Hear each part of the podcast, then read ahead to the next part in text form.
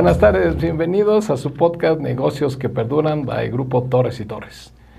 Después de 40 años de experiencia en el área de consultoría en diversos giros y actividades de diferentes empresas durante todos estos años, esta ha sido una interrogante muy importante, saber por qué hay negocios que perduran y negocios que se mueren.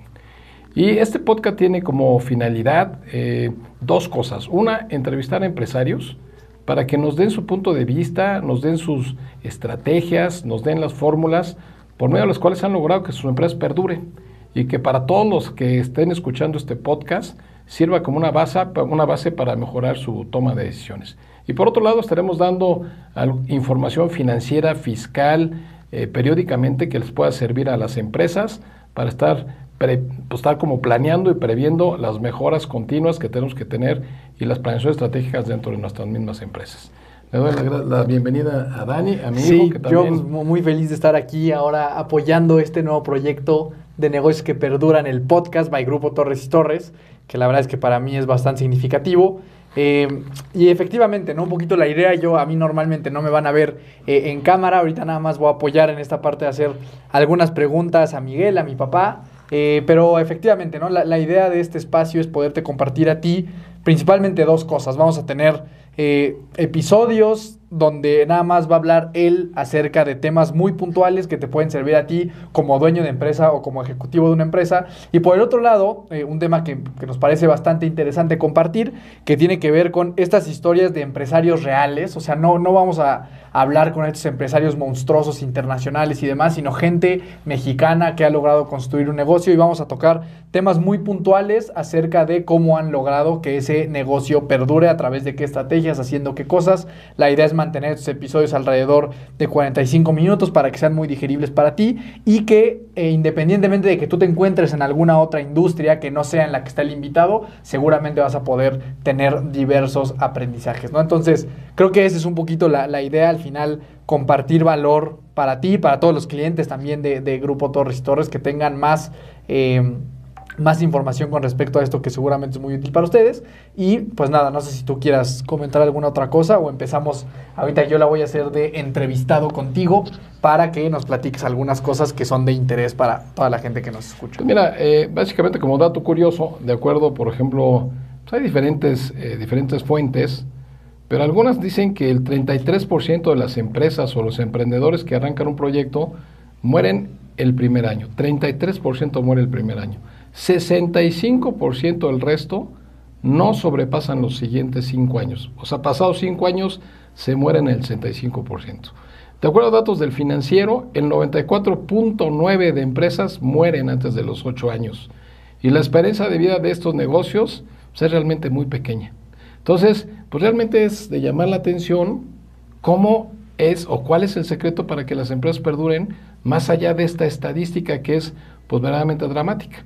Entonces, a través de las entrevistas a empresarios que han logrado hacer esto, que bueno, déjame, déjame te cuento que la experiencia que yo tengo es que las empresas que perduran, los directores de esas empresas, los dueños de esas empresas, han quebrado muchas en el transcurso de poder encontrar esa empresa que ha perdurado, ¿no?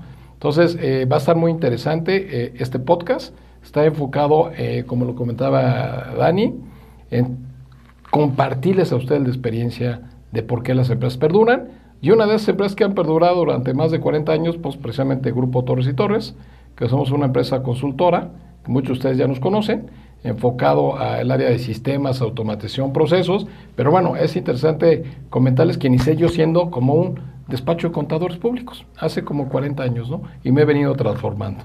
Ahí se los platicaremos en alguno de los episodios. Y ahí, justamente entrando en este tema, ¿cuál considerarías tú que es un factor determinante para estas empresas que fracasan o que se quedan. Porque justamente ahorita que mencionaba esta estadística, siempre, cuando yo empezaba ya hace cinco años con mi propia empresa de tecnología, eh, que cada año que pasaba justamente yo les daba esta métrica a la gente, ¿no? Les decía, puta, ya pasamos el primer año que es donde se queda el 60%, ¿no? Pues ya somos, o sea, ya somos de ese 40% mejor de, de, la población de las empresas eh, en México, ¿no?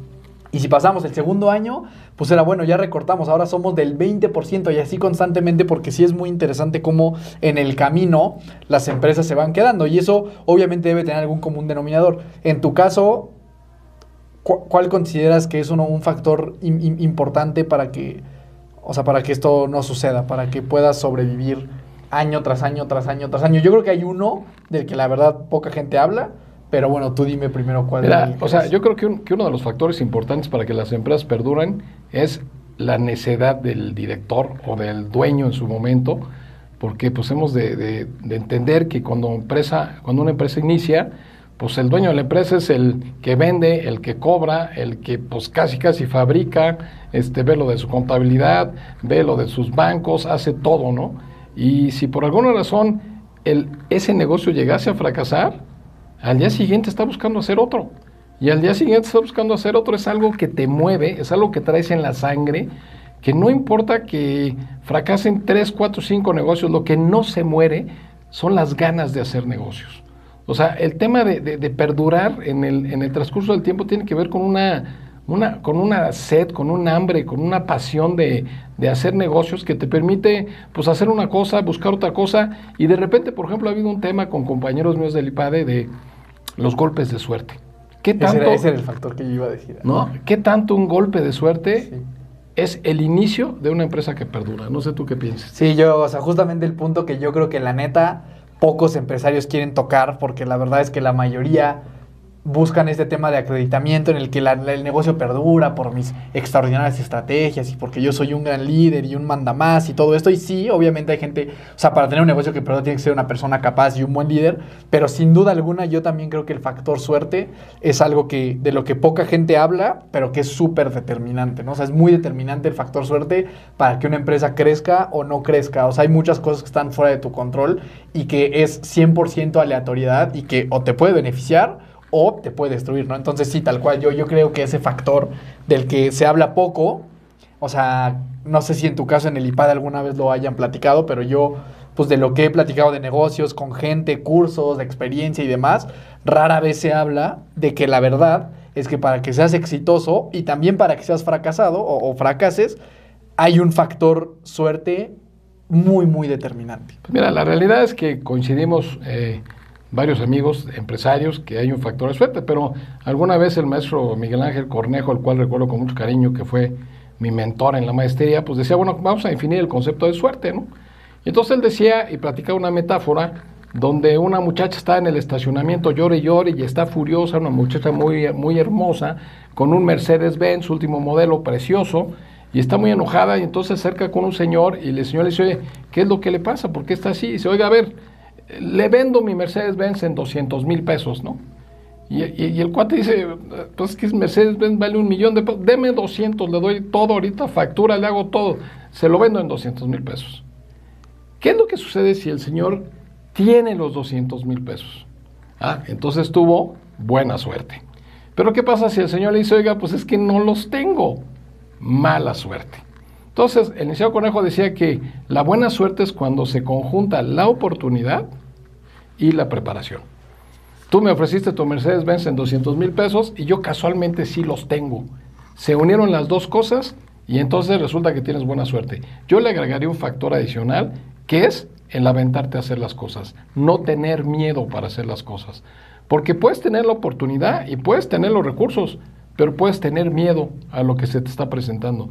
Y si tienes miedo, puedes rechazar la oportunidad y se te puede ir de las manos. Y va a llegar alguien que probablemente es más valiente, que tenga menos recursos, por decirte algo económicos, y le diga a la señorita, oiga, yo se lo compro, y a lo mejor tiene 50 mil pesos, pero es más valiente y va y consigue los otros 150. Entonces, yo creo que ahí hay un tema adicional de estar preparado, tener la oportunidad, y algo que tiene el emprendedor, algo que tienen estos empresarios que perdonan, es que son valientes, son, son, son apasionados por eso y toman la decisión de decir, sí puedo.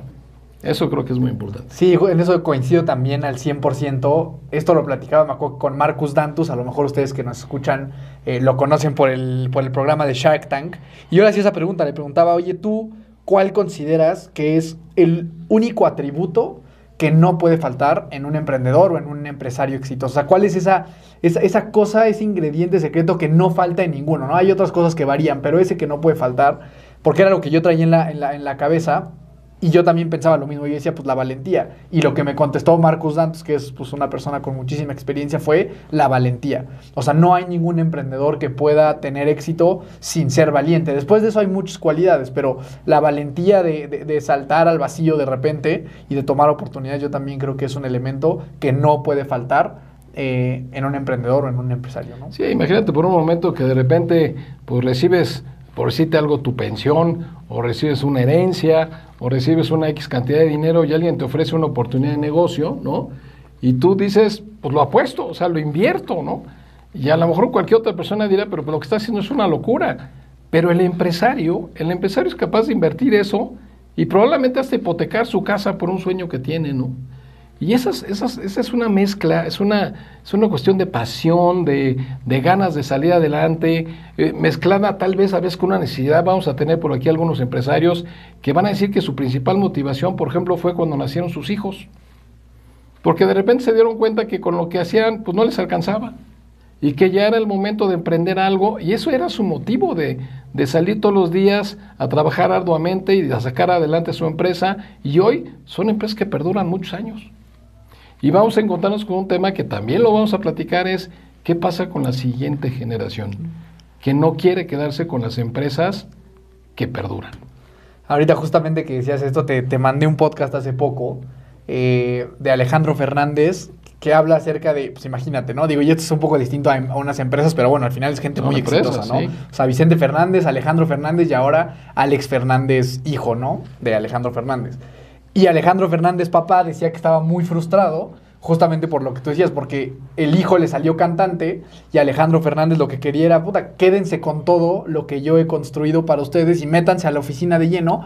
Y no, pues el hijo quiere cantar y quiere hacer sus propias cosas. Entonces, también creo que eso que comentas es muy interesante, el cómo un negocio que perdura se puede después pasar o heredar a una generación que a lo mejor no quiere tomar ese negocio, ¿no? O sea, que, era lo que decía Alejandro Fernández, papá, decía, ¿cómo no te quieres meter a mi oficina, quedarte con todo lo que yo he hecho y te quieres poner a cantar igual que yo? Como que le parecía muy frustrante, pero claro, el hijo también, pues dice, pues yo quiero seguir mi carrera y quiero hacer mis cosas. Entonces, creo que ahí también se van a, cruzar varios puntos de vista. Y, y, ahí tocaremos temas interesantes como gobierno corporativo, como la institucionalidad de las empresas, donde hay, una, hay una premisa interesante en las empresas que dice que tenemos que aprender a hacer relojes y no a dar la hora, ¿no? Cuando uno es el emprendedor, cuando, cuando haces tú todo, estás acostumbrado a dar la hora. ¿Y qué pasa si tú no estás? ¿Quién va a dar la hora? Entonces, las empresas tienen que empezar a fabricar relojes. ¿Qué significa eso? Yo no estoy, pero hay una persona en la empresa que te puede dar la hora. Y si no está esa, está otra persona. Entonces, la magia también de esto tiene que ver que la siguiente generación, la siguiente parte de la empresa sea que aprendamos a hacer relojes y no solo a dar la hora. Si nosotros nos quedamos como empresarios a dar la hora, el día que nos enfermamos, el día que no podamos seguir, la empresa va a morir, no va a continuar. Entonces dejará de ser una empresa que perdura. Tienes que aprender a hacer relojes. Sí, y ahí justamente la parte de delegar, ¿no? O sea, esta parte en la que creo que muchas veces el emprendedor o el empresario cuando va iniciando o va creciendo, pues tiende a ser todólogo, ¿no? Y tú haces todo y tú facturas y tú vendes y tú haces absolutamente todo. Pero llega un momento en el que para crecer, pues hay que delegar forzosamente, ¿no? O sea, llega un punto en el que si quieres crecer tienes que dejar de hacer absolutamente todo. Entonces, con, bueno, eso es desde mi punto de vista, ¿no? Yo creo que hay mucha gente que tiene negocios y que a lo mejor es un negocio que lleva 30 años, o sea, que se ha perdurado mucho tiempo, pero siguen completamente inmersos en la operación. Entonces, eso luce más como un autoempleo que a, ser verdaderamente un empresario, ¿no? O sea, si tú estás atado a tu chamba después de 30 años de haberla construido, yo creo que hay algo, un factor que no está funcionando muy bien. Fíjate, fíjate, aquí hay un dato interesante, nosotros tenemos un folleto que ha sido muy exitoso, que dice que más del 70% de las empresas en este país se mueren por SIDA. Y el SIDA significa sin idea de administración. O sea, ¿qué es lo que significa? Los empresarios han crecido a base, como comenta Dani, a base de pulmón, a veces yo hago las cosas, yo llevo mis controles en Excel y no he implementado sistemas administrativos, no he empezado a delegar las cosas, no me estoy ordenando y sigo teniendo yo a lo mejor ya 55, 57 años y sigo queriendo controlar toda la empresa, ¿no? Entonces resulta que tiene SIDA. En nuestra experiencia, de repente llegamos a empresas, les regalamos un diagnóstico inicial para ver cómo están y encontramos que son empresas de excelencia, ¿no? Entonces decimos al cliente, oye, tu empresa es una empresa de excelencia, ¿no? Y él se siente muy contento, oye, qué bueno que me estás diciendo esto. No, tu empresa lleva todo por Excel. ¿no? No tiene sistemas administrativos, no tiene información justo a tiempo, no tiene distribuidos los procesos, todo lo controlan por Excel. Son empresas de excelencia, ¿no? Pero eso, tarde que temprano, les va a ocasionar un SIDA empresarial, ¿no? Oye, y aquí, o sea, tomando en cuenta esto que estamos platicando, ¿cuál consideras tú que es la verdadera labor del empresario o, ya de un emprendedor más o menos consolidado? O sea, ¿qué es lo que sí tiene que hacer? O sea, a ver, si bien no se tiene que estar metiendo a los Exceles y todo eso, ¿cuál crees tú que sí es la responsabilidad del dueño del negocio? Que, o sea, ¿qué es lo que sí tiene que hacer? Fíjate que esto es algo muy, muy, una pregunta muy importante, ya la analizaremos con diferentes empresarios.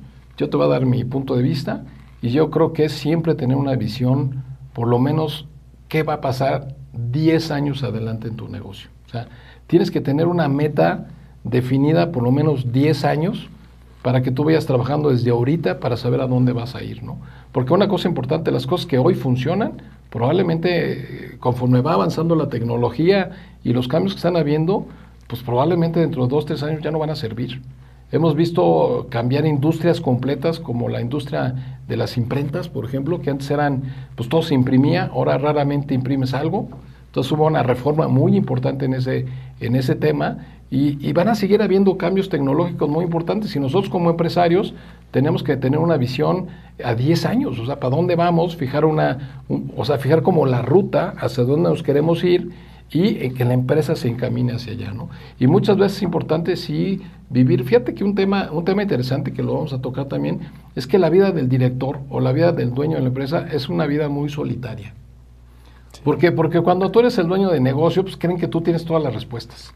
Y vamos a ver cómo, conforme vamos avanzando en las entrevistas con nuestros empresarios, a veces tener un grupo de directores generales a tu alrededor pues te sirve para compartir ideas, compartir problemas, porque pues de repente te sientes bien solo en la empresa, porque como tú eres el director general, pues todos creen que tú tienes todas las respuestas. Y a veces no tenemos todas las respuestas. Por eso es, es importante también tener, eh, pues escuchar a lo mejor este tipo de podcast donde vamos a entrevistar a directores de empresas y que ustedes tengan los puntos de vista de ellos, ¿no? Yo creo que es muy importante para mantenerte siempre en un camino correcto es tener una visión a 10 años por lo menos. ¿Qué vas a hacer? Dos, tres años, cinco años, 10 años, poder ir planeando y entender que también a veces es importante diversificarte un poquito, ¿no? Y ahí, por ejemplo, porque tocas un tema bien, bien importante, ¿no? Que es esto de la soledad. Y bueno, pues a ti te ha tocado vivir, por lo menos en mi experiencia, estar pues un 23, 24 de diciembre llorando en la oficina porque y yo solito porque pues no da para la nómina en épocas de pandemia y los aguinaldos, o sea, pues tú me has visto de esa manera. Y obviamente no soy el único caso, o sea, la verdad es que mucha gente la pasa muy mal eh, a, ratitos, pero la verdad es que no, también tener una empresa es bastante padre, pero ¿qué tanto mm, ves de manera positiva el tema de los socios, también sobre todo en esos momentos, porque yo creo que cuando tú estás pasando muy mal, cuando la empresa pasa por un momento muy difícil, si tienes un socio o dos socios, pues por lo menos entienden lo que estás sintiendo. Porque cuando estás solito, pues por más que a lo mejor vayas con tu familia y como que te abracen y te digan que todo va a estar bien, pues nadie verdaderamente puede sentir lo que tú estás sintiendo, decir, híjole, mi empresa está muriéndose y pues yo estoy aquí solito. Creo que ahí el tener socios que entiendan lo que tú estás sintiendo cuando las cosas tanto son negativas como son positivas, o también tener con quien festejar las cosas padres, creo que es muy relevante, ¿no? ¿Cuál es tu óptica alrededor de esto? Porque también muchos emprendedores creen que lo mejor es hacer todo sin tener socios, ¿no? Y hay veces que las personas hasta ven a los socios como, no, pues yo no le quiero compartir este, este cachito de mi pastel a otra persona. Yo personalmente considero que los socios sí es algo fundamental. Ya hablaremos a lo mejor en algún episodio de la importancia y de cómo elegir un socio, porque también es bien importante. Creo que también estamos muy acostumbrados a esta parte de, ah, pues mi primo me contó que tenía una idea y pues ya nos asociamos y pues ya juntos empezamos a arrancar este negocio, ¿no? Y creo que tampoco es así. Creo que un socio es algo bastante, bastante relevante. ¿Tú consideras que los socios son buena idea, mala idea? A veces depende. Mira, a mí sí me gusta el concepto de las sociedades y te voy a explicar, por ejemplo, una cosa que para mí ha sido fundamental. Yo me considero un buen vendedor A mí me gusta salir a la calle, a mí me gusta el trato con las personas, a mí me gusta mucho eh, el, sentido de estar haciendo negocios, ¿no? Pero yo he tenido la fortuna de tener conmigo socios que son muy buenos para operar. O sea, operar la parte financiera, echar a andar la fábrica, eh, operar, por ejemplo, el restaurante. O sea, es gente que, que, son, que son muy felices estando en su oficina, trabajando 8, 10 horas diarias, llevando los controles y manejando las cifras operativas del negocio muy bien. Algo que yo no podría hacer. O sea, si a mí me quieres matar, déjame en una oficina encerrado 8 o 10 horas. No, no lo podría hacer. En cambio, hay socios, tienes que buscar sí que es socio, ¿no? Porque sigo, si tienes dos socios que quieren andar todo el día en la calle vendiendo echando relajo, pues esto no va a funcionar. Las sociedades se tienen que fortalecer. Yo soy bueno para vender, tú eres bueno para operar, tú eres el que tiene la lana, pues entonces entre los tres hacemos un buen negocio, ¿no? Le vamos a platicar también aquí un caso donde nos juntamos 60 dueños de empresas, ¿no? 60 dueños de empresas y ha sido el fracaso más grande que hemos tenido. Los 60 dueños de empresas. ¿Por qué? Porque todos éramos dueños y no había que operar. Si no había complementariedad. Exacto. este, Entonces, si tú tienes una sociedad donde dices, oye, me voy a juntar con un socio, pero a los dos nos gusta las relaciones, la fiesta, la venta y todo el rollo, pero no hay quien opere, creo que eso no va a funcionar. Las sociedades se tienen que complementar. Yo soy bueno para estar en la calle, tú eres bueno para estar aquí. Te lo voy a poner muy fácil. Por ejemplo, una constructora. De repente los tres arquitectos. Un arquitecto es bueno para vender un arquitecto es bueno para hacer los proyectos y el otro es bueno para dirigir la obra. Entonces se complementa muy bien, porque el que le gusta estar en la obra, pues se la va a pasar feliz metido en la construcción, va a ver el otro que es el que hace el proyecto en la oficina y va a ver el otro que vende. Por ejemplo, ese, ese nivel de sociedades creo que es bastante bueno. Y ahí justamente un poquito aportando a ese comentario que das, yo creo que hay dos cosas esenciales, ¿no? Que es la complementariedad de, de actividades, o sea, lo que yo lo que yo hago mal, tú lo haces muy bien.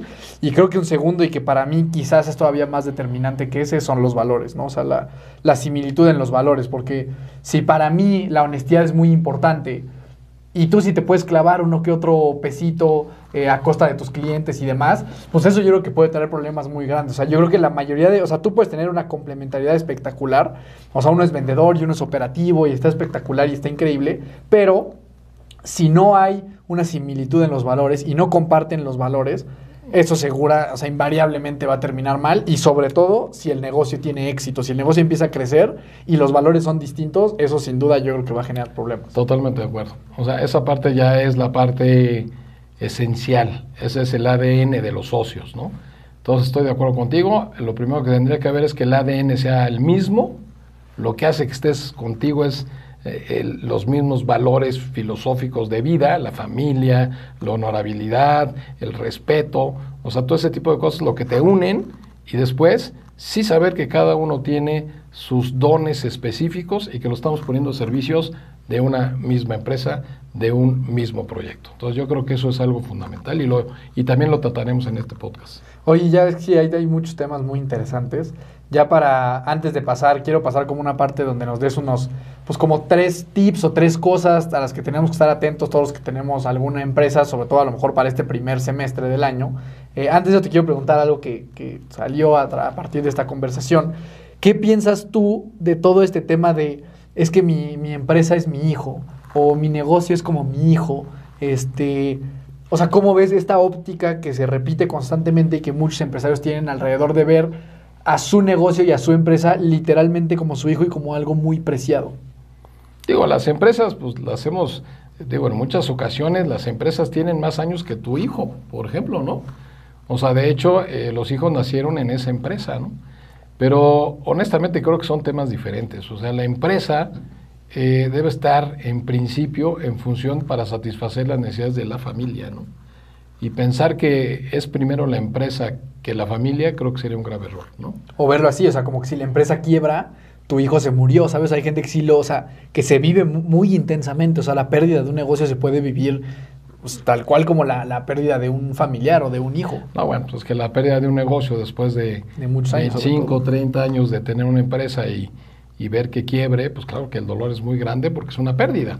Es una pérdida real que pues que duele porque pues, la construiste no solo a nivel de empresa, sino la construiste en tu alma, la, la traes en tu espíritu, la traes en tu sangre, es parte de tu ADN, por supuesto, y claro que te afecta emocionalmente, ¿no? Pero no consideras que sí puede ser importante, sí, como tratar de desde el inicio desapegarte un poco de eso, porque, a ver, ahorita ponías las, las métricas, lo más probable, suena horrible, es que tu empresa fracase. Y lo, y lo vimos ahorita. O sea, eso es la, la, probabilidad más alta es que eso suceda. Entonces, ¿no crees que sí es sano como que a nivel emocional y mental un poquito desapegarte de tu negocio? Yo, yo en, mi opinión, mientras tu empresa no se consolide, tienes que dejarle mente, cuerpo, espíritu, todo. O sea, eso es lo que yo veo que funcionó. Eh, todos los que tenemos empresas, de repente nos hemos encontrado trabajando 12 horas diarias, ¿no? sacando la empresa adelante. ¿no? Y otra cosa interesante es, lo más importante no es las utilidades de la empresa, esa es una consecuencia del negocio. Pero cuando tú le pones esa pasión de trabajar 10, 12 horas diarias, eh, pues claro que eso es muy, muy importante en tu vida, pero nunca, o sea, por, lo menos desde mi punto de vista, nunca tiene, no hay manera de compararlo con un hijo, ¿no? Entonces, sí nos tenemos que preparar, si, estás viendo que la industria está cambiando y que de repente tu empresa está... Mira, el, verdadero empresario es resiliente. O sea, el verdadero empresario está dispuesto a ver tronar una empresa, llorarle un ratito y volver a empezar de nuevo, porque lo traes en el ADN, lo traes en la sangre. O sea, es algo que, pues es como un... Yo a veces te he dicho que es como los velociraptors, ¿no? En las películas estas de Jurassic Park, que son, andan buscando, buscando, buscando a ver qué más hacer. Eso es un empresario. El empresario, pues anda buscando, ¿no? O sea, de repente tú dices, oye, pues si te ha ido muy bien, ¿cuánto es suficiente, no? No, no, no, es que no es ni el dinero, es que lo traes en la sangre y es parte de tu, de tu ADN seguir buscando qué otra cosa hacer, ¿no? Entonces, pues si se muere una empresa, abriremos otra. Entonces, ¿tú crees que se hace o se nace el empresario, el emprendedor? Pues mira, probablemente las dos cosas, porque muchos de los empresarios nos hemos hecho por necesidad, ¿no?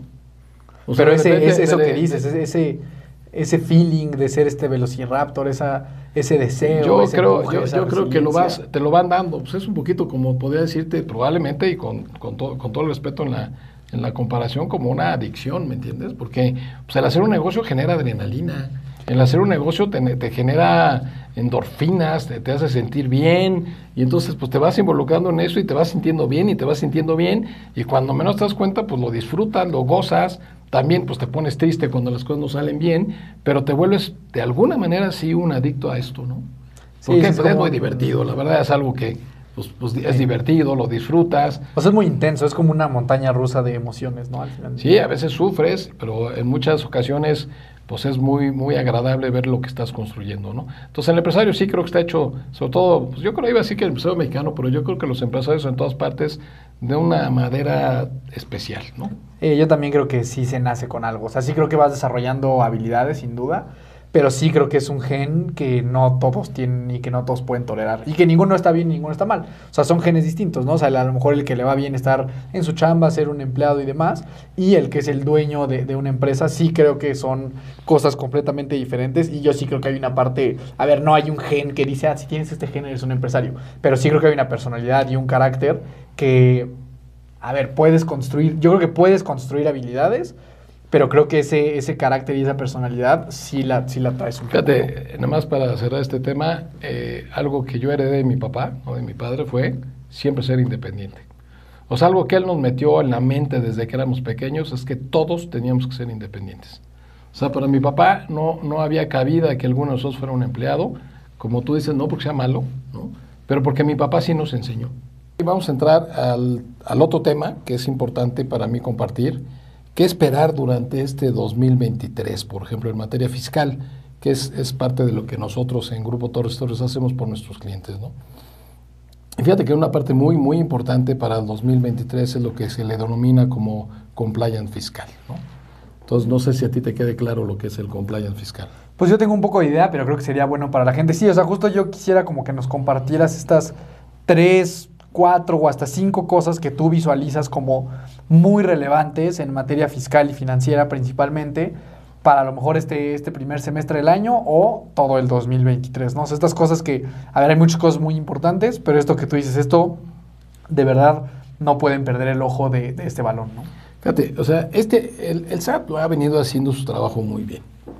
El SAT sabe que, por ejemplo, eh, generar una auditoría en una empresa es muy caro, es bastante costoso. Entonces, durante años anteriores ha venido generando algunas obligaciones de los contribuyentes que de repente los contribuyentes creen que nunca van a pasar, que nunca va a pasar nada.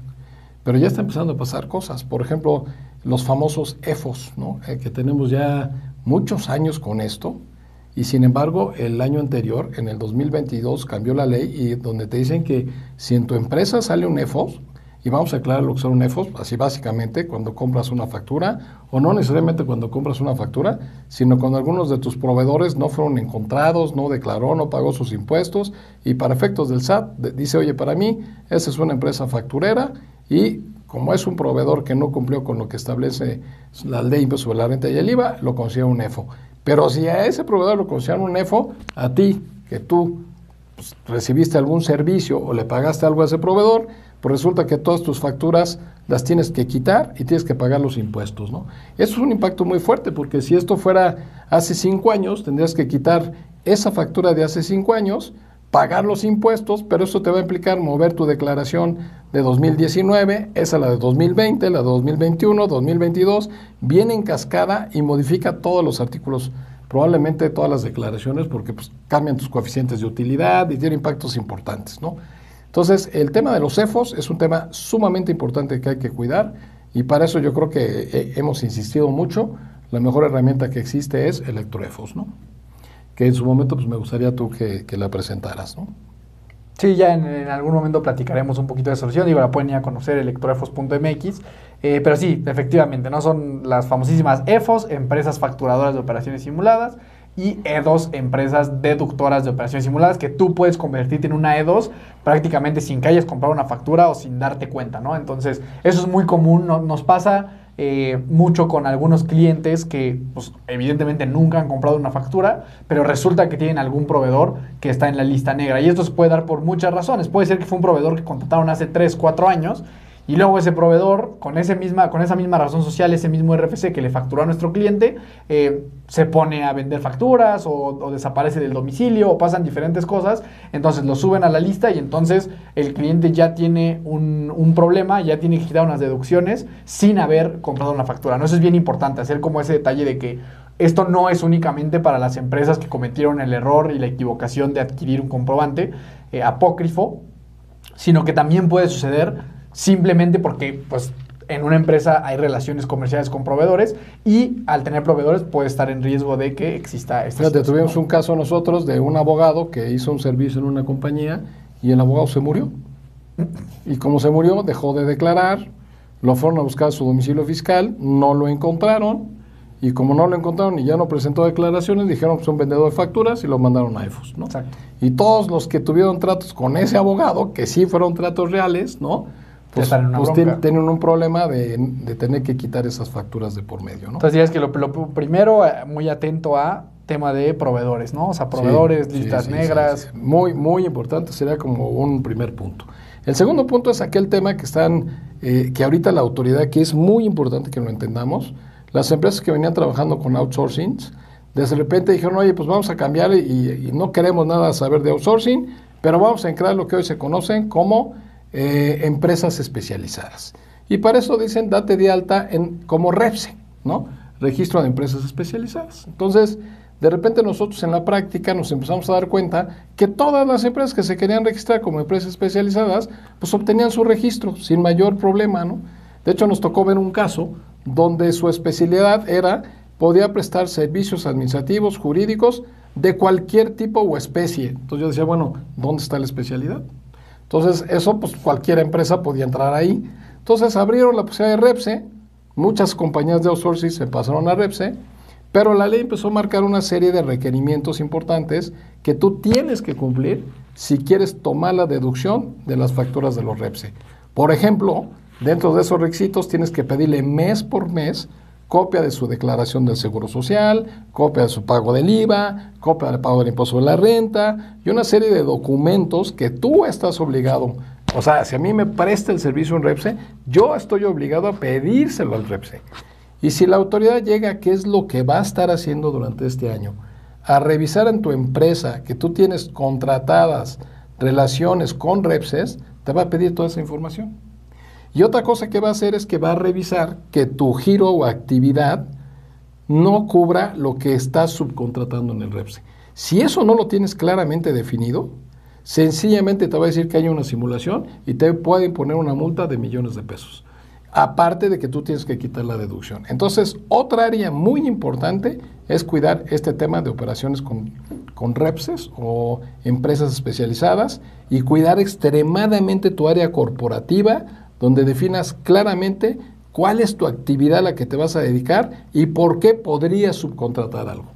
Si tienes tu acta constitutiva, como suele suceder, que de repente, como me decía un notario amigo mío hace muchísimos años, que si mi empresa podía vender tortugas, ¿no? Y le daba mucha risa, en esas actas donde podíamos vender, comprar, hacer todo, pues si tú tienes una acta constitutiva así y no has modificado tu giro o actividad, pues en principio no podrías subcontratar nada y podrían ocasionar una multa por simulación que ya está empezando a pasar. Entonces, el siguiente punto es todo lo que tenga que ver con empresas especializadas. Ojo, cuidado, contratos, tu actividad como preponderancia, tu corporativo en orden, tu materialidad y cosas importantes que vamos a ver también, tema materialidad y razonabilidad de negocio. Ahorita lo vamos a ver un poco más. O sea, entiendo que un poquito ahorita este tema de, claro, o sea, de tener una, una razón social, una empresa que puede hacer muchísimas cosas, que en su momento tenía la ventaja de que pues, puedes facturar prácticamente lo que se te ocurra, hoy tiene este como esta arma de doble filo que ahora ya no, o sea, pues, si tú haces todo, pues tú haces todo, ¿no? Claro. O sea, ya no puedes subcontratar nada. Entonces tiene como este, como ahora este, pues sí, esta, esta parte negativa, entre comillas, que te puede llegar a afectar, ¿no? Sí, por ejemplo, si tú eres una empresa que comercializa muebles, ¿no? Pero no los fabricas, Oye, pues tienes un contrato de maquila, no tienes problema. Pero si en tu actividad dice fábrica, producción, importación, venta, compraventa, pues ¿qué crees? No puedes subcontratar la maquila, ni le puedes dar maquila a nadie, porque es algo pues que tú tienes en tu acta constitutiva como actividad. Entonces tienes que tener mucho cuidado en esa parte. Ok, entonces vamos, listas negras, todo lo relacionado al REPSE. ¿Qué otro Viene otra cosa muy importante? que se llama beneficiario controlador. Y el beneficiario controlador es detectar en la empresa realmente quiénes son los que controlan el negocio. ¿Y quiénes son, para efectos prácticos?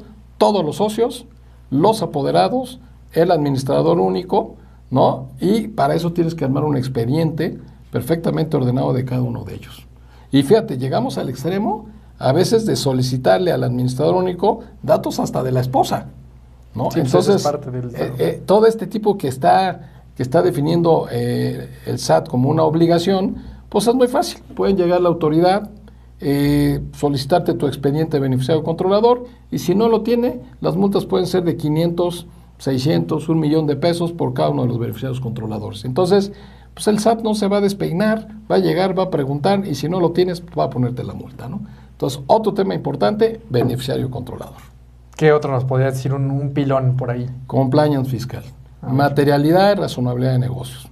Vamos a pensar que de repente alguien te desarrolló un software que necesitabas tu empresa y le pagaste 500 mil pesos, ¿no? No basta la factura.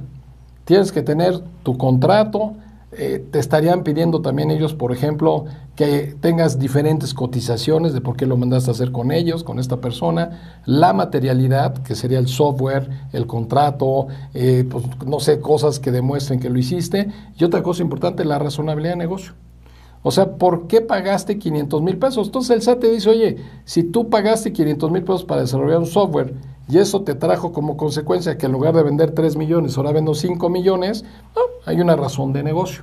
Para efectos eh, de interés del SAT, por llamarlo de esa manera, eh, pues el SAT tiene más ingresos, más utilidades, me vas a pagar más impuestos, entiendo que hay razonabilidad de negocio. Algo que yo quiero comentar es que en este podcast no van a escuchar cosas, artículo 23 del Código Fiscal de la Federación y ligado al impuesto a la renta 215, 4, no, a ver, vamos a hablar de cosas prácticas. Yo lo que creo es que es importante tratar cosas coloquiales, ¿no? No, es un taller fiscal, esto no es un curso de impuestos, esto es algo cotidiano. O sea, ¿qué tenemos que cuidar? Si vas a tener una operación especial, mantenimiento de la planta, ¿no? Razonabilidad de negocio y materialidad. Ese es el otro tema que te diría que tendríamos que cuidar muy puntualmente, ¿no? Ok, bueno, no sé si tengas algún otro, yo creo que, y justamente es curioso que todo esto esté incluido dentro de, dentro de Electroefos, que es patrocinador de, de, del podcast, junto con Justo a Tiempo, 4.0 Express, algunas soluciones que les iremos contando. Pero sí, la realidad es que todo esto es complejo de hacer. O sea, el tema de la documentación, de los expedientes, de la materialidad, es un proceso que es difícil y es tedioso de hacer. Entonces, la mejor manera que existe para resolver esto es a través de la tecnología. Ya en su momento les presentaremos cómo puedes tú automatizar todo este proceso de, de, solicitud de documentos y de almacenamiento en la nube y todo esto que la verdad es complicado y la mayoría de empresas no lo hacen. Justamente ¿por qué? Porque es una chamba que nadie quiere hacer, porque es tediosa y porque toma tiempo y es complicada, ¿no? Pero afortunadamente tenemos las herramientas ya hoy para resolverlo. Ahora, no quisiera ser yo, eh, quiero hacer énfasis en esto, no seamos dramáticos, o sea, el 98% de nuestras operaciones no tenemos problemas, o sea, mi compra de materia prima, el pago de la luz, el teléfono, el internet, no tenemos problemas. Son aquellas operaciones especiales las que vale la pena tener cuidado particular. No tenemos mayor problema. Oye, es que le compro yo cemento a Cementos Cruz Azul. Necesito material, pues ahí está el cemento, está la factura, está, no, eso no tienes problema si eres una constructora, ¿no? Más bien son aquellas operaciones especiales con las que hay que tener cuidado. El SAT da por hecho que todo lo que es contabilidad, estados financieros, eh, cuentas depuradas, todo, toda esa parte, da por hecho que la tienes ordenada. Y hay muchas empresas que ni siquiera tienen ordenada esa parte. Sí, exacto. O sea, yo ahí sugeriría que sí, obviamente hay empresas que a lo mejor corren mucho menos riesgo que otras, pero yo creo que el tener estas buenas prácticas de por lo menos solicitarle su expediente a cualquier proveedor, sea quien sea, se llame como se llame, sobre todo cuando ya utilizas una herramienta de tecnología que hace esa chamba muy fácil, yo sí creo que es una buena práctica eh, sana, corporativa, que te puede ayudar mucho y que creo que es importante también en este podcast compartir ese mensaje de, yo, yo, yo como lo digo y como se lo digo a clientes y demás, es como de creértela. O sea, créetela que tienes una empresa seria. O sea, y, trata a tu empresa como una empresa seria, no trata a tu empresa como un puesto de manguitos de la esquina. O sea, si tienes una empresa seria, pues el proveedor que tengas, solicítale su documentación, que te mande su constancia, que te mande su acta constitutiva, la copia del, de, de la INE, a lo mejor del representante legal. O sea, tómate en serio tu empresa porque sí es en serio, ¿no? Y creo que tiene que ver con creértela, creértela que tienes un negocio serio, un negocio formal. Y estas buenas prácticas, a la larga, yo estoy seguro que te pueden traer muchísimos beneficios, ¿no? Nunca sabes, a lo mejor ese proveedor de confianza que has tenido por la última década, pues resulta que en dos, tres años te representa una amenaza. La verdad es que no sabes. Entonces, sí creo que es bueno tener estas buenas prácticas corporativas y fomentar la cultura de la prevención. El, te el tema es claro, prevención. El tema es claro, prevención, prevención y prevención. Entonces, la intención es dejarles este mensaje. Estamos a sus órdenes. Nos pueden localizar en Grupo Torres y Torres. Eh, cualquier duda, pues estoy a sus con el contador Miguel Torres y Daniel Torres. Gracias por escucharnos. Nos vemos la próxima.